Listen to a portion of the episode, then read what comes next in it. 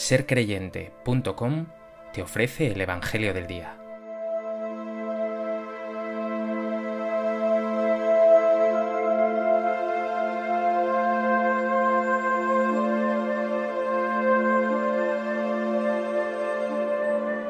Del Evangelio de Mateo. En aquel tiempo se le acercó la madre de los hijos de Zebedeo con sus hijos y se postró para hacerle una petición. Él le preguntó, ¿qué deseas? Ella contestó, Ordena que estos dos hijos míos se sienten en tu reino uno a tu derecha y el otro a tu izquierda. Pero Jesús replicó, No sabéis lo que pedís. ¿Podéis beber el cáliz que yo he de beber? Contestaron, Podemos. Él les dijo, Mi cáliz lo beberéis, pero sentarse a mi derecha o a mi izquierda no me toca a mí concederlo, es para aquellos para quienes lo tiene reservado mi Padre. Los otros diez, al oír aquello, se indignaron contra los hermanos. Y llamándolos Jesús les dijo, Sabéis que los jefes de los pueblos los tiranizan, y que los grandes los oprimen. No será así entre vosotros. El que quiera ser grande entre vosotros, que sea vuestro servidor, y el que quiera ser primero entre vosotros, que sea vuestro esclavo. Igual que el Hijo del Hombre no ha venido a ser servido sino a servir y a dar su vida en rescate por muchos.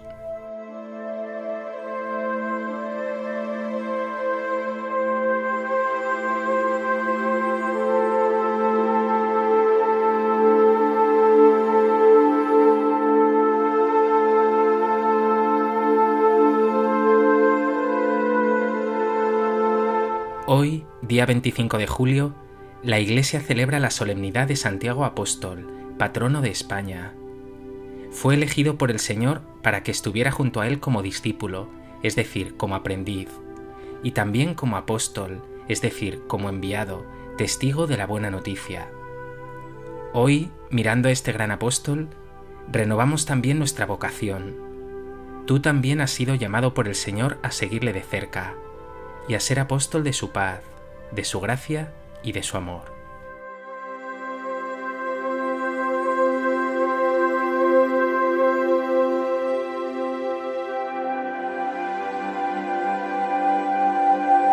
A propósito de esta solemnidad de Santiago Apóstol, me gustaría compartir contigo tres reflexiones. En primer lugar, quiero acercarme brevemente a la figura de Santiago Apóstol. El nombre Santiago es traducción del nombre original Jacobos, que viene de ese nombre judío del patriarca Jacob, hijo de Isaac. El nombre latino Santus Jacobus derivó a Santiago y de ahí a Santiago. En los escritos del Nuevo Testamento se le conoce como Santiago el Mayor. Era hijo de Zebedeo, hermano del apóstol Juan. Ambos eran pescadores y eran conocidos como Boanerges, es decir, hijos del trueno, un detalle que nos habla del carácter o temperamento impetuoso de estos hermanos. En ocasiones, en las listas de los doce, aparece el nombre de Santiago inmediatamente tras el nombre de Pedro, lo cual es un signo de su importancia. Pero lo más destacado, sin duda, es su presteza al seguir al Señor. Nos dice el Evangelio de Marcos que pasando Jesús por el mar de Galilea tras haber llamado a Simón Pedro y a su hermano Andrés, vio a Santiago el de Cebedeo y a su hermano Juan, que estaban en la barca repasando las redes. Los llamó, dejaron a su padre Cebedeo en la barca con los jornaleros y se marcharon en pos de él.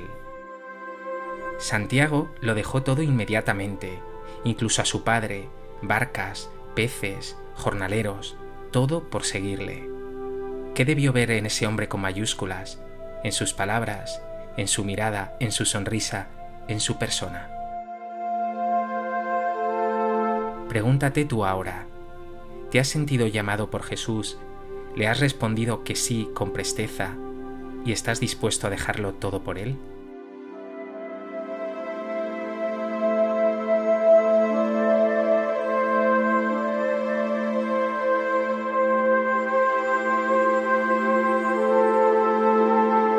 En segundo lugar, hay un detalle muy llamativo en este apóstol. Junto a su hermano Juan y a San Pedro, pertenece al grupo de esos tres discípulos privilegiados que acompañan a Jesús en momentos realmente importantes. Ellos, solo ellos. En la resurrección de la hija de Jairo, en la transfiguración, en la agonía de Jesús en el huerto de Getsemaní. Santiago también será testigo privilegiado de las apariciones de Jesús resucitado y de la pesca milagrosa en el mar de Tiberíades. Era por tanto de los íntimos de Jesús, un amigo de verdad, que gozaba de todo su amor y de toda su confianza. Pero quiero detenerme en estos dos acontecimientos, la transfiguración y la agonía en el huerto. En la transfiguración vio Santiago la gloria del Señor, su esplendor divino, pero en la agonía en el huerto vio a Jesús en extremo sufrimiento y humillación. Además, el Evangelio de hoy nos cuenta que su madre y él, con su hermano, se acercaron a Jesús para pedirle un lugar privilegiado junto a él en su reino. Esperaba que Jesús triunfaría como Mesías político, como un gran rey. A Santiago y al resto de los apóstoles le llevó un tiempo aceptar esto que Jesús les contesta. Los jefes de los pueblos los tiranizan y los grandes los oprimen. Pero no será así entre vosotros. El que quiera ser grande entre vosotros, que sea vuestro servidor, y el que quiera ser primero entre vosotros, que sea vuestro esclavo.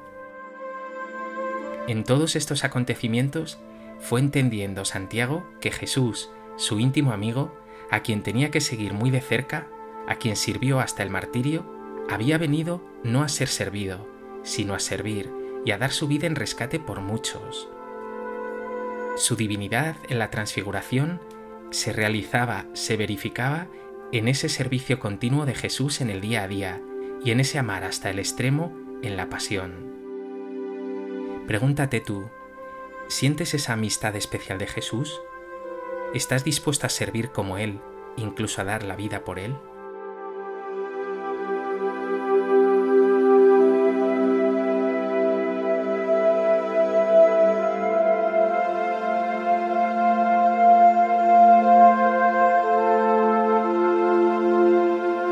Tercer lugar, nos dice el libro de los Hechos de los Apóstoles que Santiago permanecía en oración con el resto de los apóstoles y que recibió el Espíritu Santo en Pentecostés. Sabemos además que él ocupaba un puesto destacado en esa primera comunidad, por lo que a veces se le conoce como obispo de Jerusalén. La tradición nos habla de su estancia en Hispania, la actual España y Portugal, anunciando el Evangelio, y ahí, para animarlo en su tarea misionera, se le apareció en César Augusta, actual Zaragoza, la Virgen María en carne mortal. Habiendo vuelto a Jerusalén, y esto es un dato seguro, al inicio de los años 40 del siglo I, el rey Herodes Agripa, nieto de Herodes el Grande, le hizo pasar por la espada. Según una tradición posterior, su cuerpo habría sido trasladado a España y sus restos se hallarían en Santiago de Compostela. Su tumba fue redescubierta en el siglo IX y como todos sabemos, ese lugar se convirtió en un verdadero milagro, una meta de numerosísimas peregrinaciones y conversiones, un lugar privilegiado para el encuentro con Dios. Por este motivo se representa a Santiago Apóstol con el bastón de peregrino y el rollo del Evangelio, como un misionero itinerante.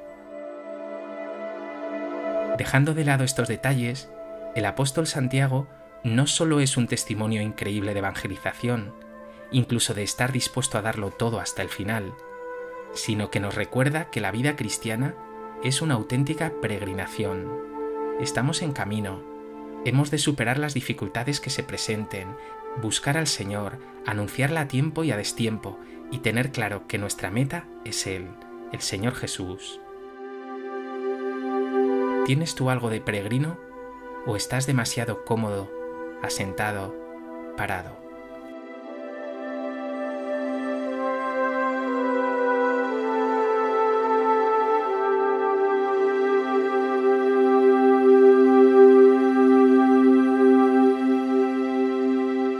Pues que en esta solemnidad de Santiago Apóstol renueves tu sí a la llamada del Señor. Él, como a Santiago, te ha llamado para que le sigas de cerca y quiere que seas del grupo de sus amigos. Vive junto a Él y sabrás lo que es la paz y la alegría verdaderas.